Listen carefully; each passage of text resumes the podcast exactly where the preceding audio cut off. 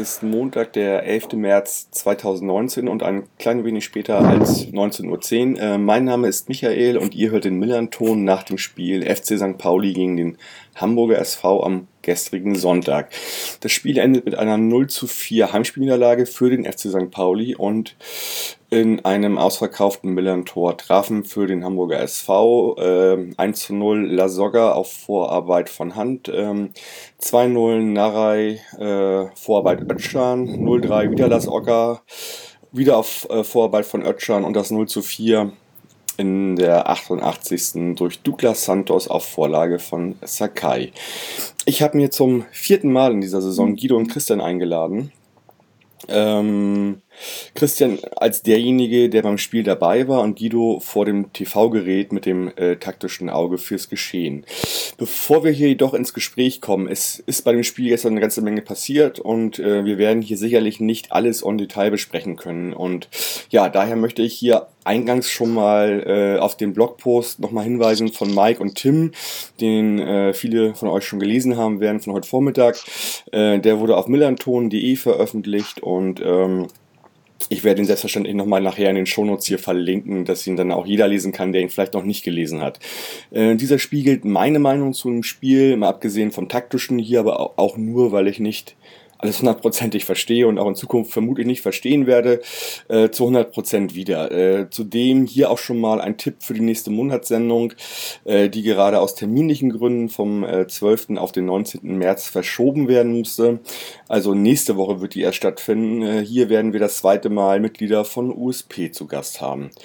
So, aber jetzt komme ich natürlich zu meinen beiden Gästen und begrüße erstmal äh, Guido und Christian. Moin Guido, moin Christian. Ja, moin moin, guten Abend. Hallo Christian, hallo Heini. Ja, ähm, Glückwunsch äh, zum verdienten Sieg gestern und zur Stadtmeisterschaft. Ähm, ich ja, hoffe. Danke, danke, danke. Ich bin froh, dass ich sprechen kann, aber schön, dass ich dabei bin. okay. Ja, äh, ich wir, glaube, wir können uns heute die Einleitung schenken. Äh, es gab jetzt irgendwie mehrere Möglichkeiten, euch kennenzulernen. Insofern, ähm, wer das nochmal hören möchte, wer ihr seid, kann das gerne äh, in dem vor dem Spielgespräch nachholen. Ähm, Christian, du bist ja derjenige, der jetzt auch gestern mit im Stadion war und äh, mal so ein bisschen berichten kann, wie alles drumherum gelaufen ist aus eurer Sicht. Ähm, ich würde dir gerne mal anfangen äh, mit dem mit dem Fanmarsch vom Dammtor aus. Erzähl doch mal so ein bisschen, wie du da in den Start, äh, in den in den äh, Tag gestern gestartet bist. Ja, das mache ich gerne. Es war ein ereignisreicher und langer Tag für uns. Ähm, hat auf jeden Fall sehr viel Spaß gemacht. Es gab viel zu sehen, viel zu reden und äh, ja, viel zu tun. Wir sind äh, direkt um 9 Uhr am Dammtor an der Moorweide eingetroffen, äh, haben uns dann mit ein paar Kollegen vereint und auf den Start des Zuges gewartet war wie immer etwas konfus alles in Absprache mit der Einsatzleitung der Polizei, wann es nun losgeht, in welche Richtung nun tatsächlich. Hat dann aber pünktlich um 10 angefangen und äh, nach einigen Unterbrechungen sind wir auch gut vorangekommen. Ja, zweieinhalbtausend Leute waren es ja laut Presse. Ähm, kommt man auch schwer schätzen, ob es wirklich stimmt, aber so viel waren es wohl tatsächlich. Ähm, ja, ich hätte mir ein bisschen mehr tatsächlich noch lautere Gesänge gerade zu Anfang gewünscht, machte aber nichts. Äh, ja, so zogen wir dann Richtung Innenstadt, Richtung Gänsemarkt, bogen rechts ab, ähm, dann wieder Richtung Messehallen und dann irgendwann ja auf die Feldstraße zu treffen. Ansonsten lief es mit zwei, drei Unterbrechungen tatsächlich gut. Pyrotechnik wurde auch da schon gezündet, allerdings in sehr kleinem Rahmen. Zwei Wasserwerfer haben dann die Straße blockiert, als noch ein, zwei Böller explodierten, war es den Polizisten ein bisschen zu bunt. Ähm, ja, das sorgte dann natürlich für Pfiffe und etwas lauteres gegen die Polizeigesinge. Aber äh, nach knapp einer Viertelstunde ging es dann auch wieder weiter. Ja, und so startete der Tag eigentlich ganz gut für uns. War dann ja doch ein anderer Weg, als wir äh, zuvor vermutet haben. Wir dachten ja eigentlich, geht eher sozusagen äh, rechts an den Bahnschienen vorbei und dann äh, so am Fernsehturm vorbei, ne? Richtig, richtig. Wurde wohl auch äh, dadurch begründet, dass ähm, die Straße da etwas schwerer zu sperren war und auch an noch mehr Wohnhäusern vorbeigeleitet wäre. Mhm. Insofern war der Weg dann Richtung Gänsemarkt und rechts äh, Gorch-Fockwall. Da ist ja eigentlich nichts, was irgendwie Wohngegend oder auch wenig Bürogebäude, die da irgendwie stören könnten, in der Nähe sind. Insofern war das eigentlich eine ganz clevere Route. Mhm. Okay. Ja, und dann seid ihr Feldstraße angekommen, dann habt ihr euch, also du mit deiner Bezugsgruppe, euch erstmal quasi entfernt, weil ihr frühstücken wart. Irgendwie hattest du geschrieben, ne? Richtig, genau. Wir waren pünktlich um 11 Uhr, Ecke Feldstraße. Äh, und wir sind dann direkt ins September zum Frühstücksbrunch gegangen, um den ganzen Mob mal Richtung Stadion ziehen zu lassen. Das war auch der erste Berührungspunkt mit unserer Fangruppe, also vom Marsch und St. Pauli-Fans. Ähm, ja, kleine Scharmützel, zwei, drei versuchten dann aus dem Zug rauszukommen und auf die Person da an der Seitenstraße zuzulaufen. Hat die Polizei aber sofort unterbunden.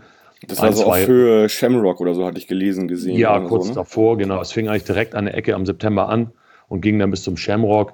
Flog auch noch dann äh, ein Rauchbengalo in den Eingang vom September, weil da standen natürlich auch einige St. Pauli-Fans mit ihren Schals und haben da ihr Frühstück genossen und sich das ganze Spektakel angeguckt. Ja, provozieren möchte ich nicht sagen, aber so die eine oder andere Geste der St. Pauli-Fans kam auch tatsächlich. Das lässt man sich dann auch nicht gleich gefallen. Aber es war auch nach fünf Minuten wieder durch, das Thema. Ja, und wir saßen in munterer Runde neben auch ein, zwei bekannten Hamburger Musikern dann beim Brunch. Ja, und sind dann so anderthalb Stunden später dann, also so um halb eins, dann zu unserem Eingang am Millantor-Stadion. Mhm. Ja. Ähm, ich ich war ja vor dem Spiel der, an der Domschenke, wo es äh, brechend voll war. Ist auch ein bisschen kompliziert gerade dabei nebenan irgendwie so ein riesig, riesiges Baugrundstück ist und man nicht mehr so richtig viel Platz hat, um da auszuweichen und man ist dann halt permanent auf dem Fahrradweg und auf der Straße schon fast und das war sehr, sehr voll und da war tatsächlich auch jemand, der mit seinen, seinen Pauli-Freunden mit seinem HSV-Schal da war. Das war aber auch überhaupt kein Problem. Also das, ähm, wirkte alles sehr, sehr entspannt, war aber halt, wie gesagt, brechend, brechend voll dort und ähm, ja, ich bin äh, mit der U3 oben lang gefahren, vom Barmbek aus. Ich hatte erst überlegt, ob ich nicht unten lang fahre, um dem Ganzen sowieso auszuweichen. Äh, hab dann aber mich dazu entschieden, oben über Kellinghusenstraße und Schlumm zu fahren. Und ich dachte, na, mal gucken, was so Feldstraße los ist. Aber da war dann überhaupt gar nichts und konnte dann ganz entspannt St. Pauli aussteigen. Alles klar. Ja, ja. das war, äh, wurde noch ja ein bisschen brenzlig, als einige von euren Fans noch Richtung Pferdemarkt marschierten, wie ich gehört habe.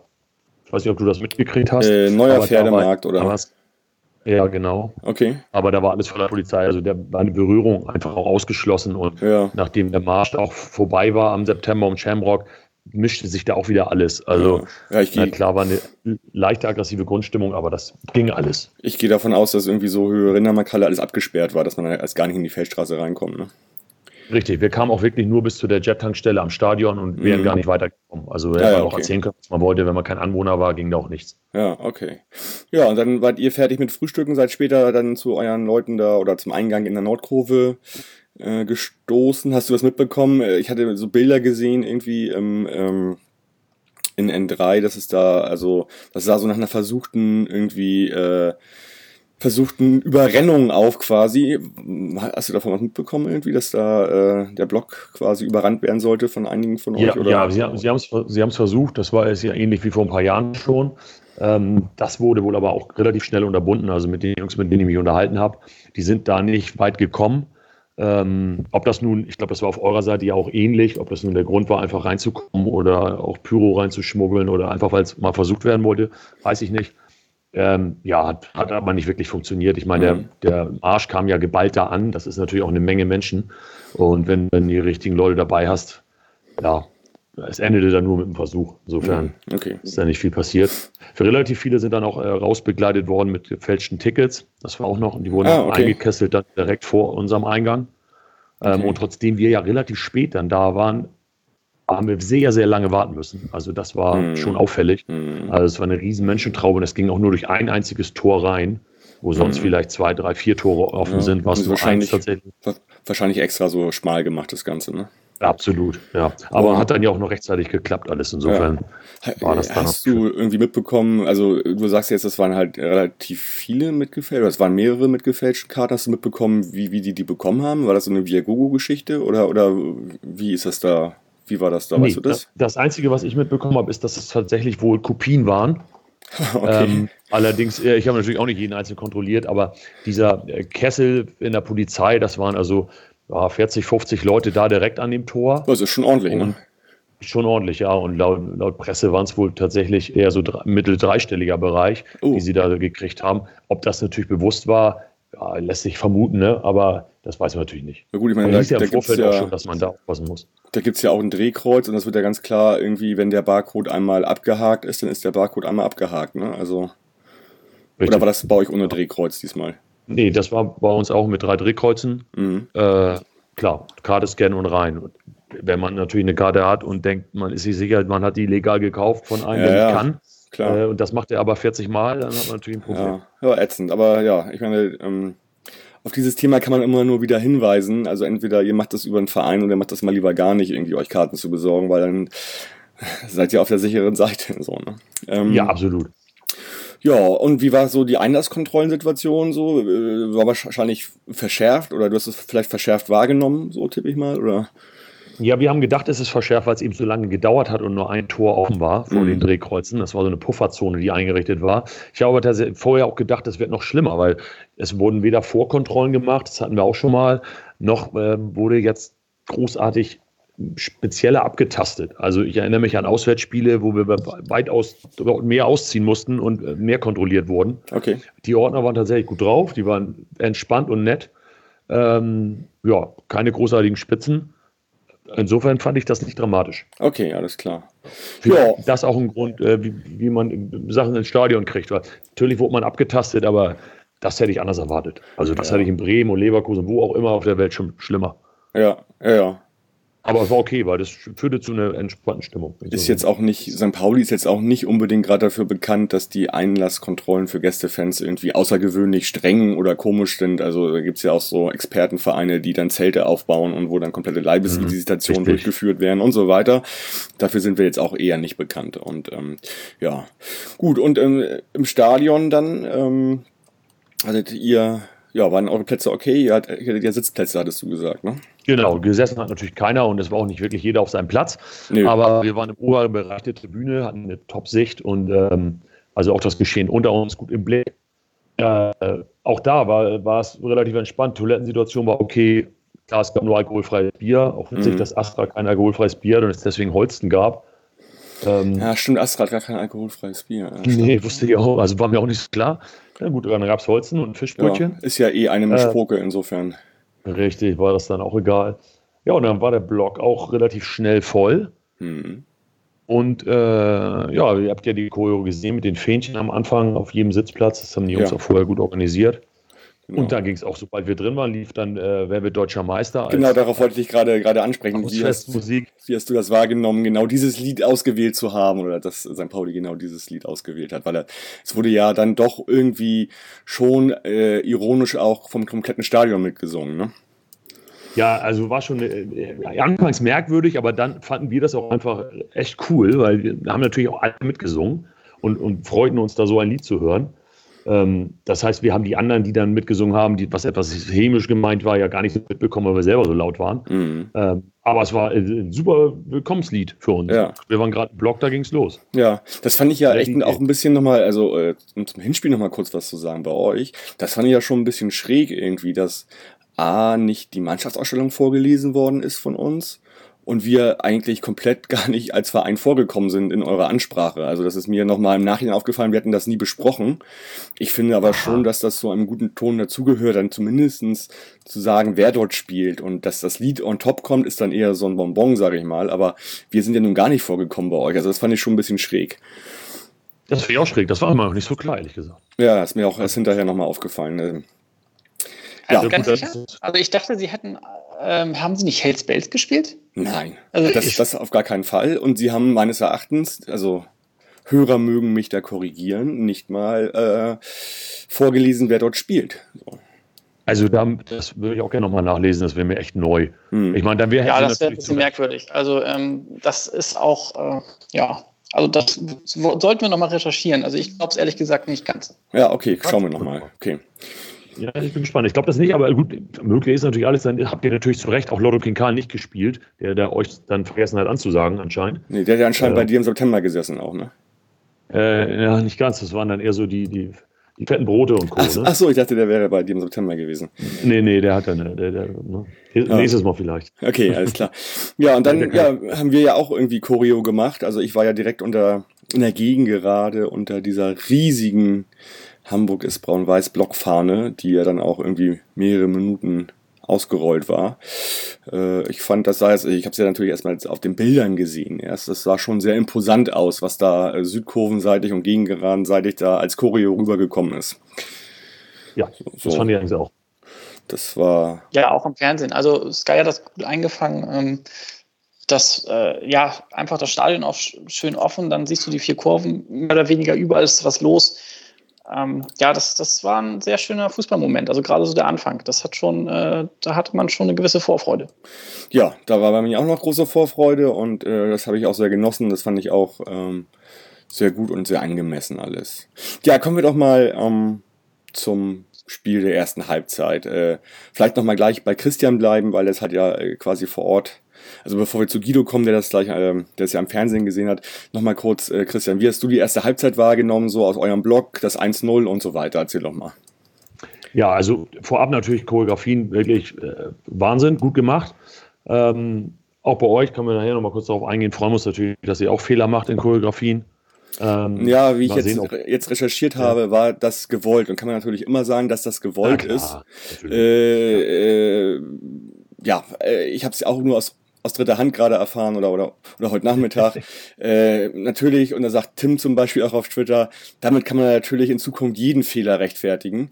Ähm, insofern ja. möge oder möchte ich mir da jetzt auch keine Meinung anmaßen. Äh, ich habe also halt, ihr meint, ihr meint dass das, das Banner, glaube ich, neben der HSV-Kurve? Äh, in, in, der Nordkurve, wo der stilisierte ja, genau. Bene zu sehen ist, der die HSV-Fahne genau. umkickt und die ja, Blockfahne war halt falsch also, rum. So.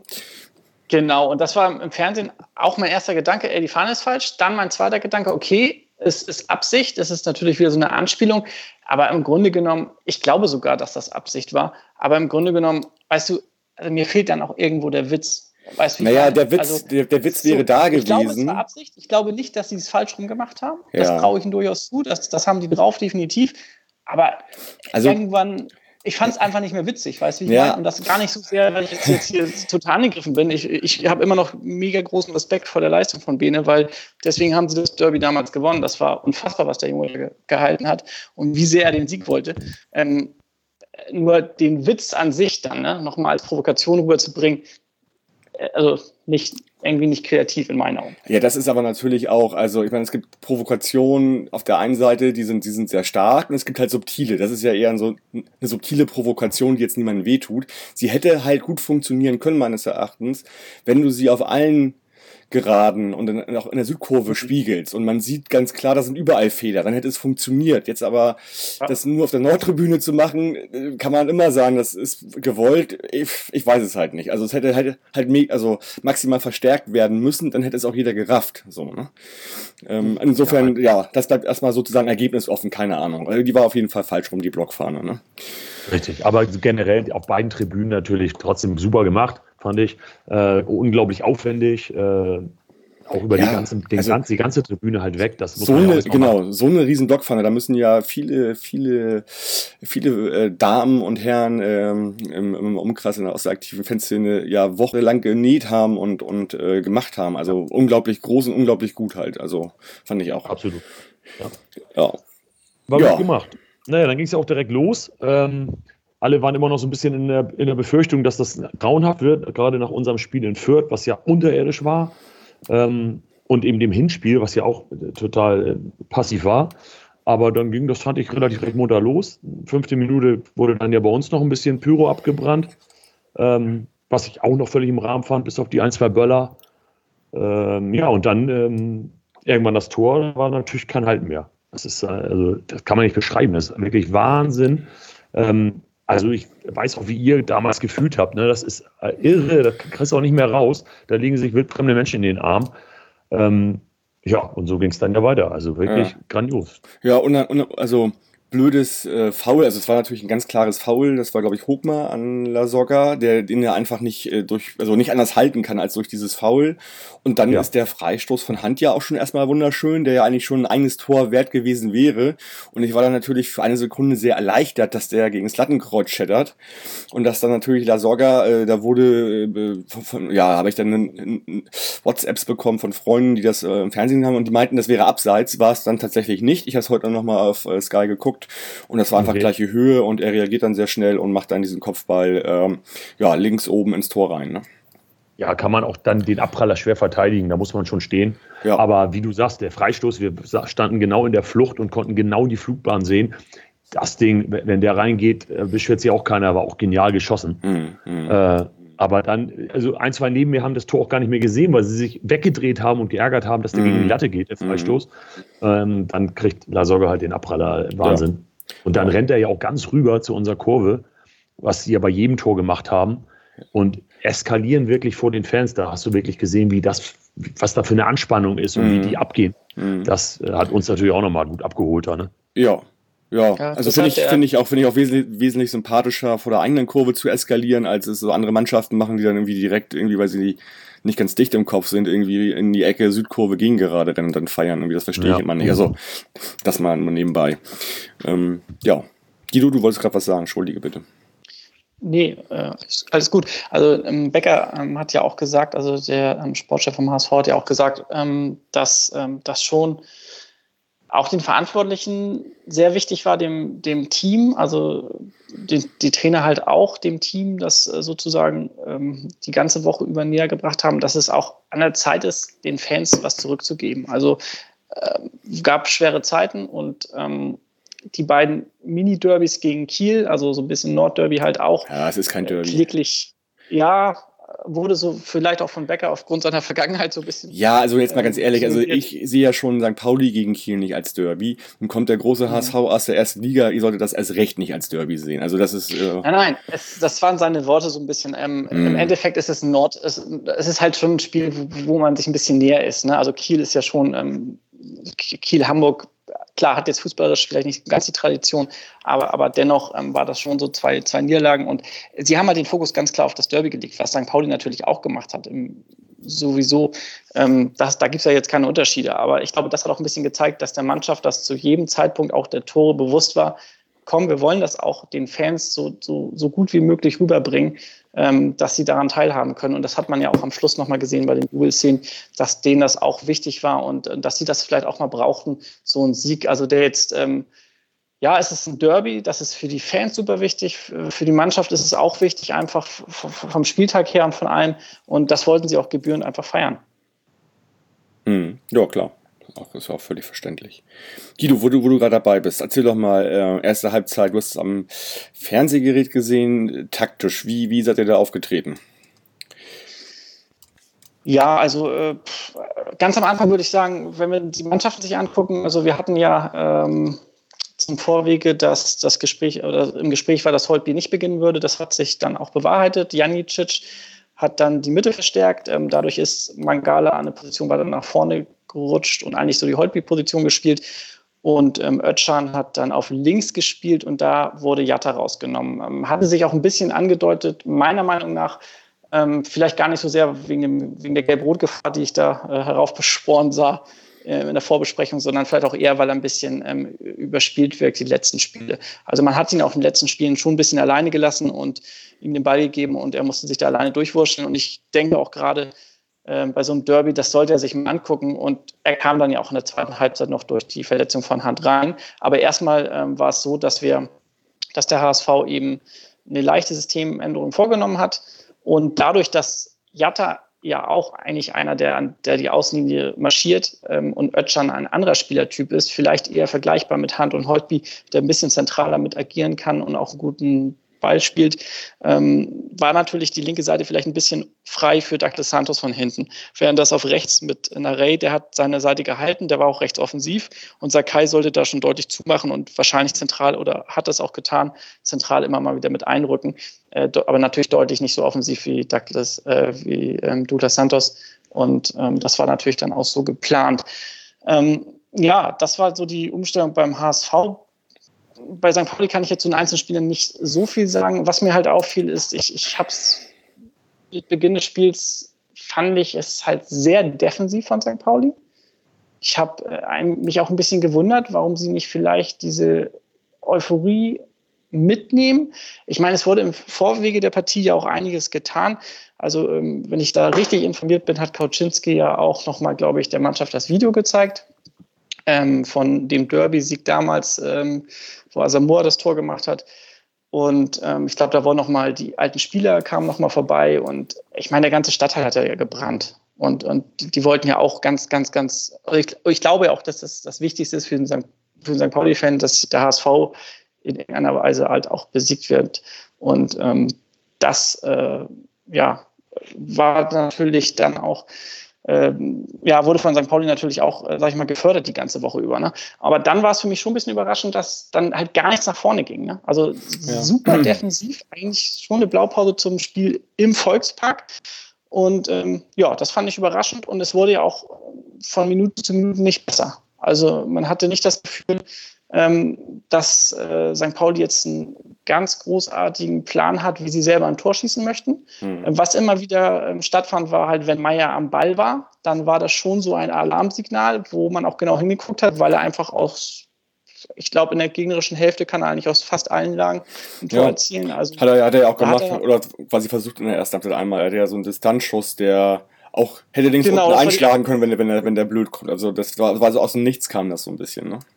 Genau, und da hat er ja auch die Fähigkeiten zu. Also ja, genau. er hat ihn nicht ganz getroffen, aber wenn er ihn trifft, dann ist er auch rechts oben drin. Pollersbeck mhm. und Van Donglen hatten dann ein Missverständnis. Van Donglen hat ihn relativ zentral raus, also wieder ins, Spielfeld nach vorne geköpft. Da stand Meier, der nimmt ihn an, sieht das auch, dass, mhm. dass Pollersbeck vor dem Tor stand, genau. der eilt wieder zurück, aber den hätte er nicht mehr bekommen. Nee, stimmt. Dann hätte es 1-0 gestanden und dann ähm, hätten wir ein anderes Spiel gesehen, weil dann natürlich auch noch mal eine andere Atmosphäre im Stadion gewesen wäre und die Drucksituation hätte sich ganz einfach erhöht für ja, den HSV. Hätte, ne?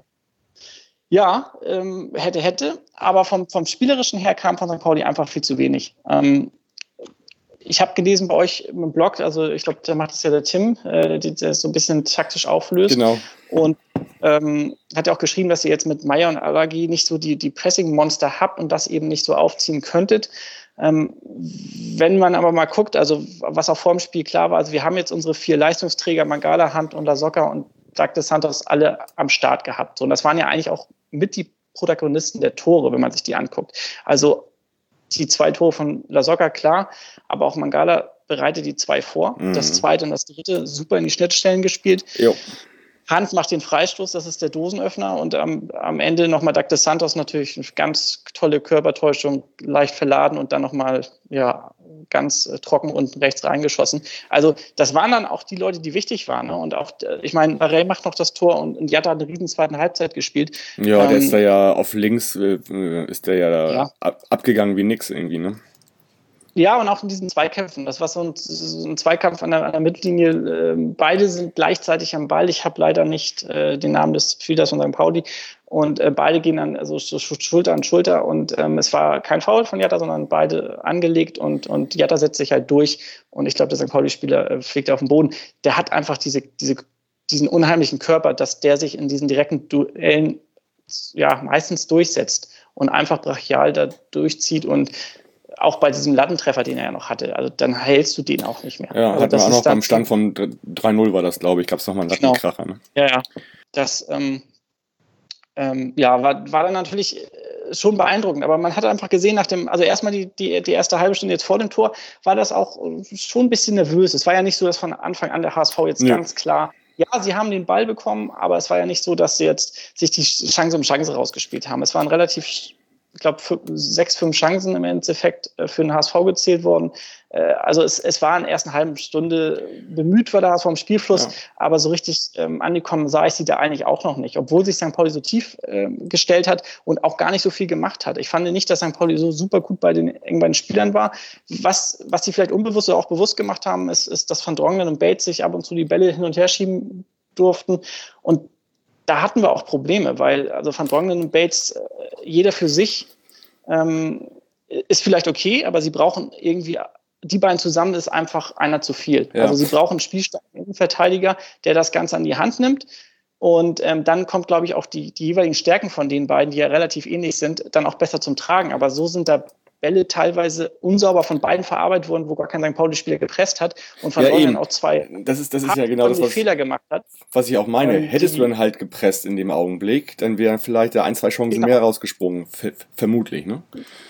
Ja, und dazu kommt eben noch diese Sache mit Janicic. Also er hat, also Wolf hat ihn bewusst, er wollte eigentlich so ein bisschen als Sechser haben. Mangala hat sich zwar auch in der Mitte wieder gezeigt, aber auch halb links ähm, versucht, das Spiel zu machen. Aber man hat in dem Spiel einfach die Klasse von Mangala gesehen. Ähm, fast nahezu jeden Zweikampf spielerisch gewonnen. Das war einfach auf der Position äh, schon ein Klassenunterschied. Also mhm. da hatte er keine keine Konkurrenz von einem Gegenspieler, der ihn da ansatzweise den Ball eigentlich streitig machen konnte. Das war nicht nur in den beiden Toren, die er super vorbereitet hat, sondern er hat dann wirklich ein Sahne-Spiel gemacht und äh, den konnten sie halt nicht halten. Also von daher war die Idee schon richtig, dass, dass er vielleicht den Platz von Holtby bekommt, weil er dadurch Holtby eben nicht ich will jetzt nicht sagen im Weg steht, aber zumindest da auch keinen Spieler von St. Pauli bindet, weil eben dieser Platz ein bisschen freier bleibt, er ihn nutzen kann. Er hat ihn hervorragend genutzt. Also taktisch war die Überlegung, würde sie jetzt Wolf recht geben.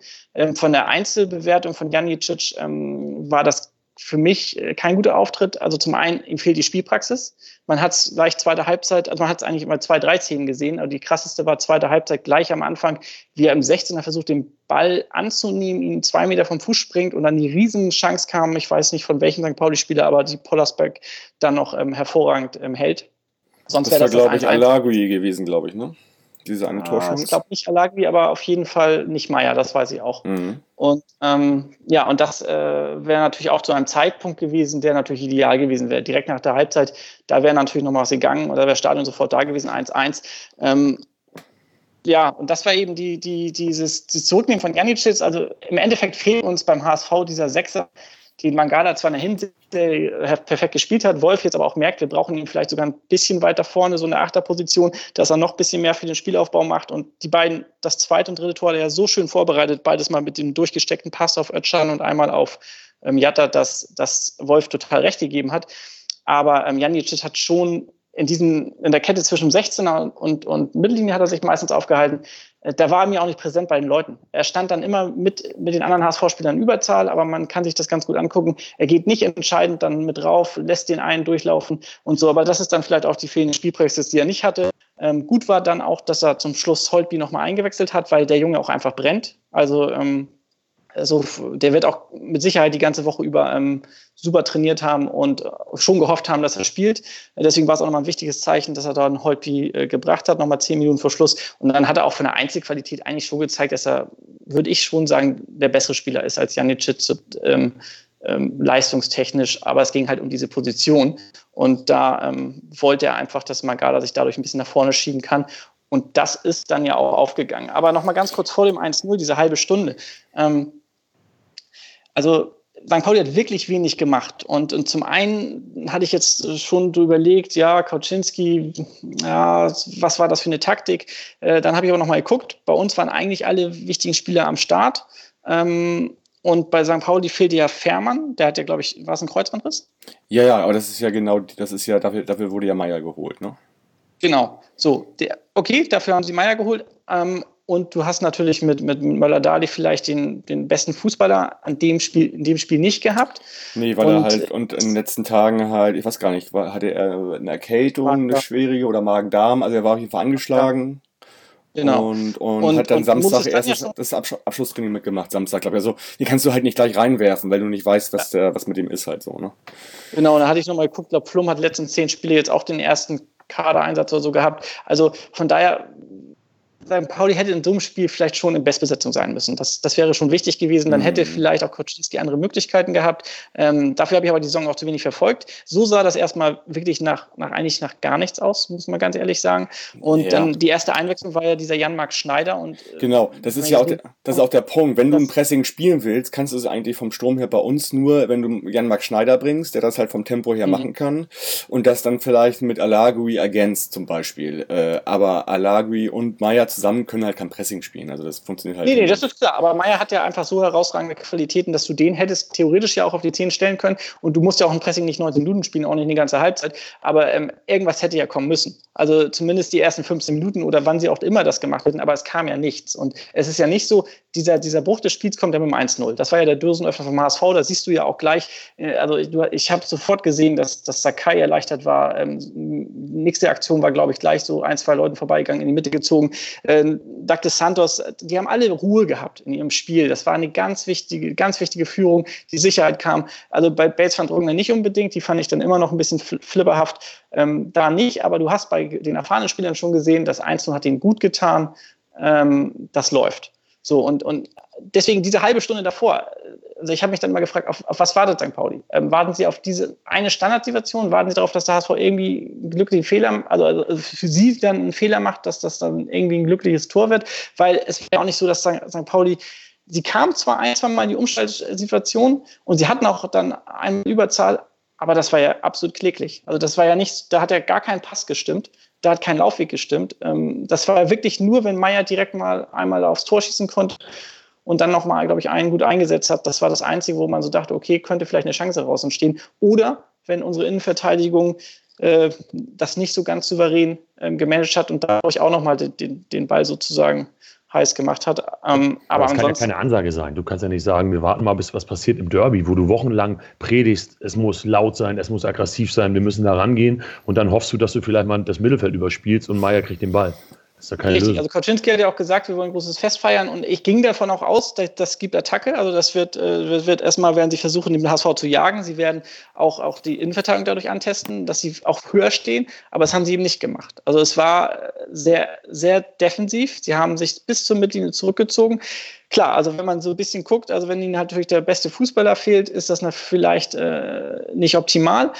Aber im Endeffekt haben sie nur gewartet. Das war wirklich so ein bisschen wie, ja, das, das Kaninchen vor der Schlange und die Schlange bis zur 30. Minute aber auch gar nicht wusste, dass die Giftzähne hat. Und dann irgendwann ging es dann halt mit dem mhm. ersten, mit dem 1 los und dann war es auch nicht mehr zu halten, weil dann also so, hast du auch die einzelnen der Spieler gesehen. So ganz war mir jetzt der Matchplan irgendwie von Kauczynski jetzt auch nicht so ganz klar irgendwie. Und äh, ich meine, wenn man weiß, man ist auf Platz 4, man hat diese vier Punkte auf den HSV, es ist ein Derby. Boah, könnte man halt mal überlegen, ob man nicht genau diese Variante hätte wählen können und einfach mehr risikoreicher hätte spielen können. Ich kann das nicht praktisch genau äh, sagen, ob das auch damit zusammenhängt, dass Mats Mölle-Dali nicht gespielt hat. Das, darüber haben wir ja gerade gesprochen, du hast darüber gesprochen. Insofern, also äh, generell war über das ganze Spiel halt eher so eine, so eine Passivität da. Äh, zur zweiten Halbzeit wurde es dann halt nochmal kurz besser. Äh, wurde anscheinend auch ein bisschen was umgestellt. Aber ja, also äh, in Summe halt war das zu wenig, waren es auch zu wenig geführte Zweikämpfe, nicht aggressiv genug. Ich glaube, es gab keine gelbe Karte, ne? Nicht mehr, also das kann ja auch eigentlich gar nicht sein, ne? als Derby. Also, nee. Da also gab's halt spätestens, wenn es eben nicht läuft, dann müssen die gelben Karten her, denke ich, gerade auf. Ja, genau, das ist ja dann, dann die einzige Möglichkeit halt irgendwie da, um auch das Stadion mitzunehmen, finde ich. Also, äh, um da äh, nicht vor sich hinzuschlafen irgendwie, ne? Richtig, und bei der Ballbesitzquote vom HSV, die wieder deutlich höher war als die von St. Pauli, wenn die den Ball sich hin und her spielen können, ohne dass jemand sie angreift, ja, und dann noch nicht mal ein Foul gespielt wird, dann äh, kann das natürlich nur nach hinten losgehen. Genau. Also, Christian, sag doch nochmal, also wir waren, Guido war jetzt auch schon in der zweiten Halbzeit, die drei Tore in der zweiten Halbzeit, die sind ja nun auch direkt bei euch da äh, im, im Tor gefallen oder ja, in dem Tor dann gefallen. Äh, wie hast du das wahrgenommen?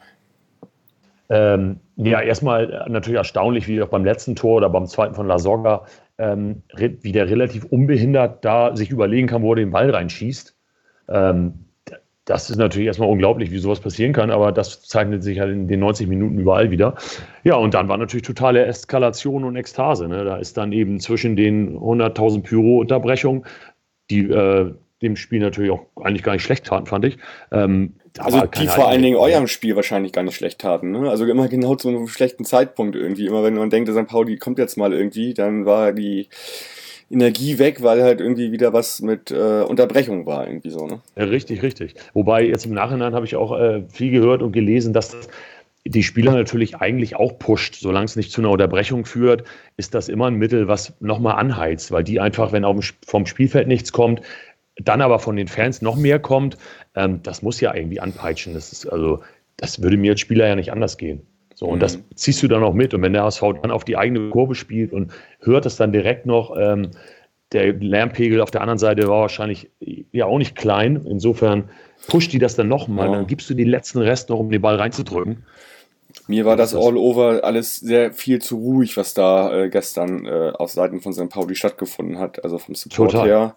Das war jetzt nicht unbedingt ein, ein Derby, ein Derby angemessen. Äh, Nein, war ich auch sehr überrascht. Da muss viel, viel mehr kommen und ja, also da, da, da gibt es kleinere Stadien, wo von den Tribünen durchweg mehr kommt und sei es einfach nur ein bisschen mitklatschen oder mitsingen, das war teilweise ja nicht Totenstille, ne, aber für so ein Derby einfach unterirdisch. Mhm. Hat uns auch total gewundert. Mhm. Klar, man kriegt selber nicht so mit, weil das ist wirklich in dem eigenen Auswärtsblock immer laut. Ähm, aber wenn man auch mal geguckt hat, diese Leute saßen da wie beim Kaffeekränzchen teilweise auf der Gegengeraden, das war merkwürdig. Ja, ja. ja, ich weiß nicht, ob das Tim geschrieben hat oder irgendwo anders habe ich es gelesen, ist halt auch nicht mehr die Gegengerade, die wir vielleicht noch von vor 20 Jahren kennen, ganz einfach. Und da sind auch andere Menschen und da sind auch andere, sind auch Menschen, die ein anderes Verständnis haben von, was sollte ich tun, wenn ich ins Stadion gehe und was bin ich bereit für den Verein zu geben. Und ähm, wenn das immer ja, mehr wird halt, dann passiert das halt so, wie es da passiert. Und dann ist halt können sich halt Einzelne irgendwie die, die, die Seele aus dem Leib äh, schreien, wenn du dann aber dann resignierst du halt irgendwann auch. Und wenn du merkst, dass dann um dich herum auch nichts, und nicht, also ich kann es nicht nachvollziehen, ist halt ein, ist halt ein Derby da. Gibt es auch keine Ausrede, irgendwie da nicht äh, das volle Fund zu geben. Ja, das ist absolut nicht nachvollziehbar. Auch selbst wenn es die sogenannten Event-Fans sind oder wo auch immer die die Karten her haben, ich, oder ob die immer so drauf sind, weiß ich nicht. Aber spätestens, wenn du so ein bisschen Stimmung aufsaugst und Atmosphäre da im Stadion, da gehst du doch mit und feuerst dann deine Mannschaft in welcher Form auch immer an, halt in, im Rahmen deiner Mittel so. Und das passiert irgendwie nicht wirklich. Ja, ja naja. Gut, euer Problem erstmal, ne? haben wir auch alles mal gehabt. Ähm, aber gut, ihr klärt das wahrscheinlich intern irgendwie. Das, das wird auf jeden Fall geklärt. Also, äh, wie gesagt, ich habe ja auch schon gesagt, in dem Blogbeitrag von, von Mike und, und ähm, Tim sind ja schon die Sachen angesprochen worden. Ich glaube, es macht es auch wenig Sinn, das zu wiederholen. Also äh, ich habe da natürlich auch genau diese Meinung dazu. Ich habe das gestern so wahrgenommen. Äh, äh, ja, also ich kann dazu erstmal jetzt nur sagen, dass ich immer wieder erstaunt bin, wie so Menschen um mich herum irgendwie so äh, negativ eskalieren, wenn sie meinen, da ist irgendwas, was sie irgendwie anprangern müssen, aber sonst nicht in der Lage sind, positiv ihren Verein zu supporten und dann auch noch meinetwegen fünf Minuten Verschluss nach Hause gehen. Also da frage ich mich eigentlich so, was die bei uns wollen und was eigentlich deren Verständnis ist äh, von Fan sein oder von einen Verein zu supporten. So, das, das ist, das ist dazu meine Meinung erstmal. Dass da viele Sachen schiefgelaufen sind gestern, ist ja keine Frage, aber äh, noch zu dem gegen den HSV solltest du es mal bitte tunlichst sein lassen, irgendwie äh, dich selbst zu zerfleischen da und deine eigene Kurve oder, oder die andere Kurve quasi anzugehen. Ich meine, das ist ja, da machst du dich halt lächerlich komplett irgendwie. Und äh, diese, wenn, wenn diese Menschen diese Lächerlichkeit nicht sehen, dann sind sie vielleicht so oder so falsch bei uns irgendwie. So, das ist, das ist meine Meinung dazu. Ja, und das ist auch erstaunlich, dass gerade ihr das Thema habt, ne? weil ihr auch immer so ein bisschen publiziert und sagt, das ist alles Friede, Freude, Eierkuchen, so kommt zumindest immer an bei uns. Nee, so ist es nicht. Also, das ist auch natürlich eine äh, verzerrte Fremdwahrnehmung, glaube ich. Ich meine, äh, klar, wir sind natürlich auch sehr viel angreifbarer als viele andere Vereine, weil wir halt sehr machen, sehr viel machen, weil wir uns positionieren und so weiter. Aber da ist natürlich nicht alles Friede, Freude, Eierkuchen. Und da gibt's halt einen ständigen Diskurs, den kriegt man manchmal nicht unbedingt mit. Äh, aber äh, das äh, ist nicht immer alles so richtig toll. Aber äh, wir haben halt immer noch die Fähigkeit, dass es da halt Menschen gibt, die das auch irgendwie über einen Prozess, über einen Diskurs ausdiskutieren können. So, das, daran glaube ich halt. Das gibt es bei uns sehr stark. Damit wirst du natürlich nicht die Menschen bekommen, die jetzt irgendwie auf einmal anfangen zu pfeifen. Das sind im Zweifelsfall auch die gleichen Leute, die dann ihre Mannschaft auspfeifen, wenn es mal nicht läuft. So, äh, äh, die werden auch diesen Podcast hier nicht hören. So, und ähm, die wirst du damit auch überhaupt null erreichen. Aber es gibt halt diese, diese, diese Auseinander oder dieses Aufarbeiten gibt das schon und ich bin dadurch auch nochmal, ich bin daher auch nochmal gespannt, was, was nächste Woche bei unserer Monatssendung so rauskommt an Statements, weil, äh, was man auch dazu sagen muss, ähm, die Südkurve wird natürlich immer direkt mit, mit USP in Verbindung gebracht. Sie ist aber auch immer nicht die, also sie ist auch immer ein bisschen ungleich USP, weil USP ist halt nicht alles, was, was dort stattfindet. Und äh, ich würde mir jetzt auch nie den Schuh anziehen zu sagen, so, das äh, ist A, das sind USP-Leute oder das ist ein Fehler von USP. Das ist eher, äh, ähm, ja, ähm, das, das können auch durchaus andere, andere Menschen sein, die dort irgendwelche Verfehlungen machen. Äh, natürlich gehe ich aber davon aus, dass USP diejenigen sein werden, die das halt aufarbeiten werden und, und da auch dann vielleicht auch nächste Woche was zu sagen. Das ist mal ein bisschen schwieriger auch von USP und man kann es auch nicht erwarten. Äh, sie sind halt nicht dafür da, um zu kommunizieren. Also sie müssen sich nicht erklären, warum auch. So. Nein, äh, muss sie auch nicht. Aber gerade eure Südtribüne ist natürlich auch im Vergleich jetzt nicht so monstergroß, dass man nicht denkt, irgendwie könnte USP das vielleicht irgendwie da regulieren, in welcher Form auch immer. Das machen sie ja stetig. Ich meine, das, das, machen sie stetig. Also wenn ihr nochmal vielleicht in diese Folge reinhört nach dem Derby im Hinspiel, da kommen ja Sachen raus, die kriegt man sonst normalerweise gar nicht mit. Und äh, da gibt's halt sehr, sehr viele Anstrengungen halt auch. Also äh, auch so mit, mit, mit jungen äh, Ultragruppen, die jetzt vielleicht, oder die ungleich USP sind. So, und, und äh, deswegen bin ich auch mal gespannt, was das jetzt eigentlich war mit diesen äh, schwarz-rot markierten, maskierten Leuten, wo ich jetzt gar nicht weiß, also äh, klar, normale Menschen würden immer sagen, das ist USP, äh, das glaube ich aber jetzt nicht mal unbedingt. Trotzdem ist natürlich vielleicht USP dann diejenigen, die das mal aufklären können und die auch mal sagen können, was da eigentlich stattgefunden hat. Das würde mich sehr interessieren natürlich. Ja, das werden die sicherlich auch wissen. Also ich habe auch schon verschiedene Ansichten zu denen gehört und wer das nun war und wer dahinter steckt, das mhm. Ne, kann man auch erahnen, auch was die Transparente anging, äh, mit Grüße an die Bastelgruppe, äh, was so vielleicht auf die Choreo, die zerstört wurde, vom Hinspiel hinzielt oder, mhm. oder, oder. Mhm. Ähm, aber wenn der, wenn da fünf, sechs, sieben, acht Leute 90 Minuten maskiert auf dem Zaun sitzen mhm. und äh, durchgehend Bengalo in der Hand haben und das stört keinen, dann ist das eben so. Also, ja, das ist natürlich auch schon so echt fortgeschrittenes Meckertum halt so, ne? Und auch dieses, ähm, ich hole halt irgendwie das Zeug äh, raus, was ich beim HSV abgezogen habe, ist jetzt auch, äh, das habt ihr auch sicherlich nochmal äh, auch im Blogbeitrag und auch jetzt in der Stellungnahme vom Verein gelesen, jetzt eher nicht das, was wir aus der Vergangenheit kennen und wo wir uns gemein machen wollen mit, mit anderen Fanszenen, die, die so, die sich so artikulieren. So, also das äh, ist jetzt eine völlig neue Dimension für mich gewesen, irgendwie, sich auf dieses Niveau zu begeben. Deswegen war ich da schon relativ erschrocken halt auch, ne? Und ja, äh, da, daher, daher würde mich wirklich interessieren, was da, was das eigentlich für Menschen waren, die da sich so äh, artikuliert haben. Das würde ich schon gerne mal wissen. Also ich ja, denke, also, auch so war, dass die permanent im, im Diskurs stehen. Also ich glaube auch, dass das viele Leute sind, die seit 20, 30 Jahren im Verein sind und versuchen, die nachfolgenden Generationen ähm, was mitzugeben ähm, an Werten und auch versuchen, auch immer in Gesprächen einfach immer wieder neu zu gucken, was sind unsere Werte und, und, und wo können wir uns auf einen gemeinsamen Nenner treffen. Aber man muss natürlich auch sehen, dass ähm, Christian ähm, Heini, ihr geht seit 25 Jahren hin, seit habt ein gewisses Alter, wir sind Mitte 40 mittlerweile und da kommen andere Generationen nach, die haben andere Interessen, die sehen den Fußball anders, ähm, die sehen vielleicht äh, sich und ihre Gruppierung wichtiger als das, was auf dem Rasen passiert. Ich will es jetzt nicht verallgemeinern, aber so, so könnte es auch sein. Und naja, und dann äh, muss man auch da natürlich wieder im Austausch gehen. Aber die Frage ist natürlich, äh, wann ist auch irgendwann der Zeitpunkt, ähm, wo vielleicht äh, es überhand nimmt, dass eine, ich, ich glaube, so eine, so eine Kurve ist im stetigen Wandel. Und das ist ja auch immer, das, das, das kennst du ja selber von anderen Podcasts, das ist ja auch immer eine Subkultur, wo immer Sachen neu entstehen. Ja, zum und Glück auch. Man muss dann das, sich selber auch immer wieder neu hinterfragen, inwiefern ja. man dann auch dahinter stehen kann. Ne? Ich, ich, ich, ich es, ist, es ist nicht dein FC St. Pauli, es ist nicht deren FC St. Pauli, es sind halt die Leute, die dorthin gehen und äh, ihr hattet bis jetzt oder man hat versucht, eine gewisse einheitliche Linie hinzubekommen.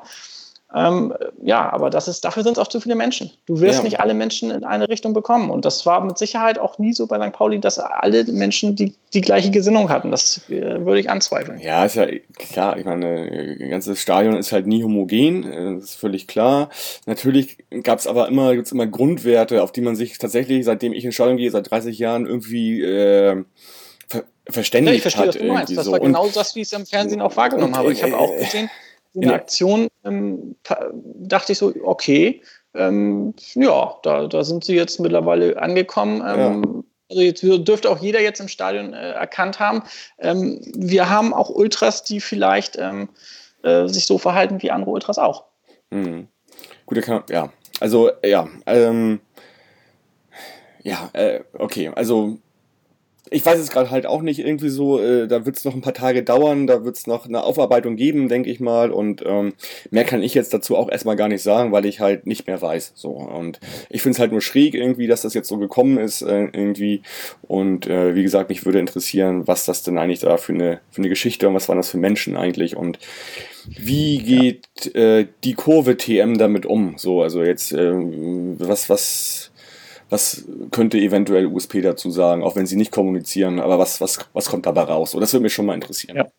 ja vor allem, weil das ja auch im Bereich war in der Kurve, der, also das sind ja nicht viele hinter Tor, USP-Stimmung. Links war dieser Block, die müssen sich ja irgendwie, entweder das, die etablieren sich jetzt tatsächlich auch so, ist ja auch eine Möglichkeit. Und das ist deren Schiene mit nee, ähm, dafür nicht, verbrennen. Dafür, dafür waren es nicht, nicht, nicht, äh, nicht zu viel, also dafür waren es nicht zu, zu viele Menschen irgendwie. Ich meine, es waren vielleicht 100 Leute oder so wahrscheinlich, 150 ja, vielleicht. Ja, aber das so, ist ne? vielleicht auch der harte Hauerkern, aber vielleicht die müssen wir über die gar nicht, gar nicht viel reden. Ne? Das, äh, wenn die meinen, da, ihr müssen sie ihr Ding machen, so hier haben wir ja auch die, die Jungs und wenn die das untereinander vielleicht mal regeln, dann muss man das aber nicht bei so einem Derby machen. Aber ich bin auch gespannt, wie sich das entwickelt, ob das vielleicht bei anderen Gegnern dann noch ähnlich fortgesetzt wird. Hm. Oder ob es nur am Derby lag. Ja, keine Ahnung. Wissen wir jetzt momentan noch nicht. Ne? Genau. Gut, Jungs, damit wir es heute nicht zu lange machen, weil ähm, ich muss diesen, diesen, diesen gestrigen Tag und diesen heutigen Tag dann auch irgendwie mal abhaken. Oh, schön äh, war das. So. ich weiß, dass es, dass es für dich schön war, Christian. Äh, ich ich habe es jetzt ja, ich sehe es ja auch eher so als ein Teil, ich sehe es ja als, als Gesprächstherapie hier. Das hat ja auch nicht jeder diese Chance, also deswegen sehe ich da ja auch durchaus das Positive drin, das so durch ein, durch ein solches Gespräch einmal abzuhaken für mich. Ähm, Guido, hast du noch was äh, zum, zum Sportlichen oder, oder, oder, oder was nicht, generell zum Spiel? Nee, also so jetzt ad hoc würde ich sagen. Nee, also eigentlich war es so ein bisschen so die Sache. Ich, ich glaube einfach, dass, dass dich die, die, die besseren Spieler im Endeffekt durchgesetzt haben. Also wir hatten einfach ähm, Klasse auf dem Platz, ähm, die Protagonisten dazu benannt und ähm, ja, da, es, war, es war einfach auf, auf, vielen Ebenen einfach zu wenig von St. Pauli und gerade jetzt auch auf sportliche bezogen. Ähm, keinen Plan hat man, man so richtig erkannt. Also äh, Kauczynski hat heute auch nochmal erklärt, dass so ein bisschen die Möglichkeiten genommen waren. Er hat halt versucht, aus der, aus der Defensive zu starten, aber da fehlt auch der komplette Mut. Also wenn du ein Heimspiel hast und äh, wie gesagt, das ist so ein wichtiges Spiel für St. Pauli, dann kannst du eigentlich nicht so defensiv auftreten. Und ich meine, wer hätte sich denn beschwert, wenn, wenn ihr nach vorne drauf geht, ihr kriegt einen Konter, es ist ein 0-1, okay, ihr versucht es weiter und dann gibt es noch einen Konter 0-2, okay, dann gehst du vielleicht auf Schadensbegrenzung. Aber wenn du so die 0, das 0-2 kriegst, 0-1, 0-2 und äh, stellst dich nur hinten rein, also das kann ja keiner toll gefunden haben. Also da musst du es doch wenigstens probieren. Und, und das fehlte mir im Hinspiel, das verstehe ich noch ein bisschen mehr. Da fehlte mir der Mut ab der 80. Minute. Da hatte ich das Gefühl, der HSV ist platt. Der HSV hatte nach der Lasogga-Einwechslung im Hinspiel überhaupt keine Ideen. Ähm, da war St. Pauli in meinen Augen, hätte eher einen Sieg äh, sich holen können, wenn sie ein bisschen mutig gewesen wären. Ähm, da ich habe es nicht hundertprozentig beobachtet, aber auch da bin ich der Meinung, dass da nichts kam von Kauczynski, dass er da nochmal drauf gedrängt hat, ähm, nochmal vielleicht einen offensiven Wechsel oder so zu machen. Und äh, ja, äh, nach dem 0-1 war es, im Endeffekt ging es dahin, aber vor dem 0-1 ist einfach interessant, diese halbe Stunde, was war da der Plan vom FC St. Pauli? Und ähm, ja, das müsst ihr dann beobachten in den nächsten Spielen oder die Verantwortlichen, weil ich, ich, ich, ich habe da nichts gesehen, ähm, wo, wie man irgendwie auch nur ansatzweise zum Tor kommen wollte. Mhm. Gut, also dann ja nochmal vielen Dank für die Worte, Guido. Das glaube ich, äh, bin ich auch gespannt jetzt irgendwie. Wir fahren nach Sandhausen am Samstag. Ähm, da schon mal in eigener Sache. Da wird es halt noch ein Gespräch diese Woche geben, was Yannick machen wird. Ähm, ja, und äh, ganz generell ist es auch so, das ist jetzt ein echter Tiefpunkt irgendwie so für Mannschaft, für einen Verein, für einen Trainer. Ich würde uns aber trotzdem noch nicht abhaken für bis zum Rest der Saison.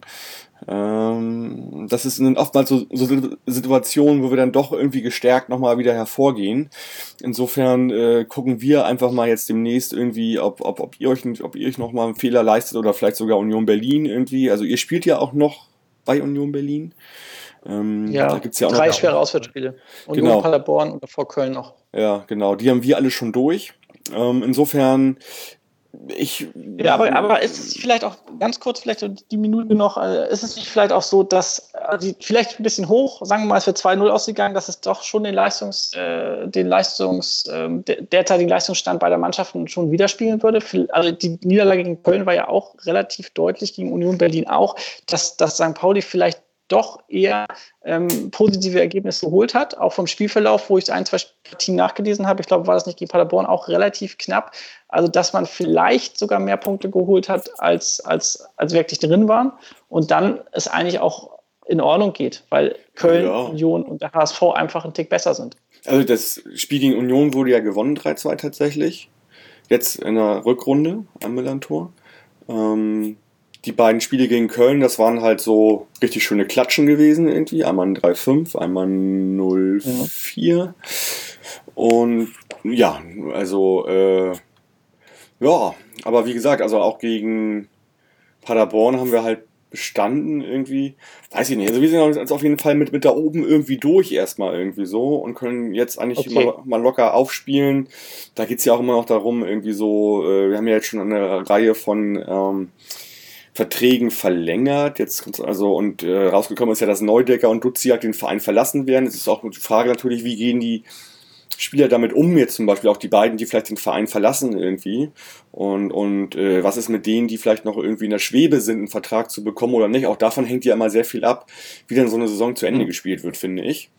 Also ich ja. würde auf jeden Fall noch nicht äh, aufhören, daran zu denken, dass man vielleicht nicht doch noch irgendwie vielleicht einen Relegationsplatz schaffen könnte. Und dann schauen wir einfach mal. Also ich würde dann durchaus diese Saison gerne einmal Relegation spielen. Das äh, würde ich sogar mitnehmen wollen. Ja, ja also klar, wenn das, wenn das machbar ist, wäre das super, aber ich sehe das ehrlich gesagt bei, bei Union Berlin. Ich glaube, 25, äh, letzten 27 Spiele haben sie 25 nicht verloren, zweite Liga. Die machen ja einen sehr, sehr stabilen Eindruck und, und Köln HSV haben auch eine gewisse Klasse. Also ich sehe es ehrlich gesagt nicht. Ja, klar, das ist jetzt auch eher, eher, eher, eher ein Wunsch. Natürlich lässt die derzeitige Lage das äh, sozusagen von der Denkweise eher nicht zu, aber das, ist, das wäre halt ein Wunsch von mir. Ne? Christian, äh, nach ja. Hauseweg, war, ja. alles, war alles gut oder? Genau, da wollte ich dich fragen, wie war es bei euch denn? Seid ihr dann relativ frustriert direkt weg da oder gab es noch ein Abschlussgetränk? Also ich bin dann noch längere Zeit im Stadion geblieben. Ich brauchte das irgendwie auch mal irgendwie so, einfach um das nochmal ein bisschen zu verarbeiten irgendwie. Also äh, und ja. bin dann nach 20 Minuten oder so direkt zum Vereinsheim und hab dann, da gab es dann ein paar Getränke irgendwie so. Ähm, okay, naja, gut, das ist ja auch nochmal in der Domschenke waren wir auch nochmal ganz kurz irgendwie mit ein, zwei Leuten. Aber das, das war jetzt nicht so, dass man sagt, so man dreht jetzt komplett frei und äh, insofern war ich dann irgendwie auch um 18 Uhr irgendwie im Taxi oder um 18.30 Uhr und auf dem Weg nach Hause und wollte dann eigentlich nur noch auf die Couch erstmal irgendwie, um das alles abzuhaken einmal. Ja, verständlich. Ja, ja bei uns war es äh, ähnlich. Wir kamen relativ schlecht aus dem, aus dem Stadion raus weil die Polizei komplett die Leute daran gehindert hat, weil sie gesagt haben, wir müssen alle auf den Sonderzug warten. Die U3 wurde eingesetzt, ist St. Pauli dann durchgefahren bis Landungsbrücken. Aber bis der Zug dann da war, also die U3 und bis wir überhaupt rauskamen, äh, hat sich das im Regen dann schon eine halbe Stunde locker verzögert. Wobei wir auch eh noch sehr lange im Stadion waren, weil die Mannschaft vor der Kurve ja noch tatsächlich gefeiert hat, wie sie es sonst noch nie gemacht hat. Mhm. Ähm, also insofern ging es alles sehr schleppend. Äh, aber dann äh, sind wir durchgefahren bis Landungsbrücken und nochmal auf die Reeperbahn. Albersplatz war ja auch die Ansage der Fans, dass man sich da noch auf ein Getränk trifft.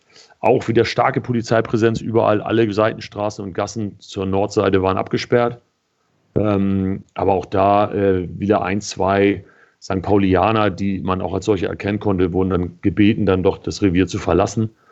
Und dann äh, war auch nichts weiter los. Wir haben auch noch ein paar Bier getrunken und das Ganze gefeiert und sind dann irgendwann abends nach Hause. War also eigentlich ein sehr netter Ausklang. Ähm, ja, ein Marsch ging auch noch mit knapp 600 Leuten dann vom Stadion zum Kiez, auch begleitet von der Polizei natürlich, mit denen, die nicht mit der Bahn gefahren sind. Ja, und so endete der Tag dann irgendwann. Und alle sind glücklich ins Bett gefallen. Ne? Mhm. Gut, ja, dann haben wir irgendwie auch unsere Derby-Podcast einmal durchgebracht. Ich gehe davon aus einfach mal, dass es, äh, auch wenn es so normal läuft, vielleicht die nächsten ein, zwei, drei Jahre, dass wir uns ja nicht sprechen werden. Aber trotzdem äh, vielen, vielen Dank äh, an euch. Diese vier Folgen haben mir sehr, sehr viel Spaß gebracht. Es war immer kurzweilig und äh, gut von euch erklärt. Und ja, auf jeden Fall vielen Dank dafür. Ja, danke dir. Ja. Danke, Michi. Und äh, ja, dann erstmal alles Gute für den, für den Rest der Saison. Und ähm, ja, ich hatte es ja schon erwähnt, Yannick wird äh, sich um das Spiel in Sandhausen kümmern. Und die Monatssendung dann am nächsten, nächste Woche Mittwoch mit äh, Leuten von USP. Ja, und ansonsten würde ich sagen, bis bald. Bleibt alle gesund, Forza und macht's gut. Ciao, ciao. Nur der HSV. ciao. Ciao. Oh St. Pauli, bist mein Verein. Und du wirst es auch für immer bleiben, denn ganz egal, was auch geschieht, wir werden immer bei dir sein. La la la la, la la la la, la la la la la la la la la la la la la la la la La la la la la la la St. Pauli, bist mein Verein und du wirst es auch für immer bleiben ganz egal, was auch geschieht, wir werden immer bei dir sein. O oh, St. Pauli, bist mein Fest.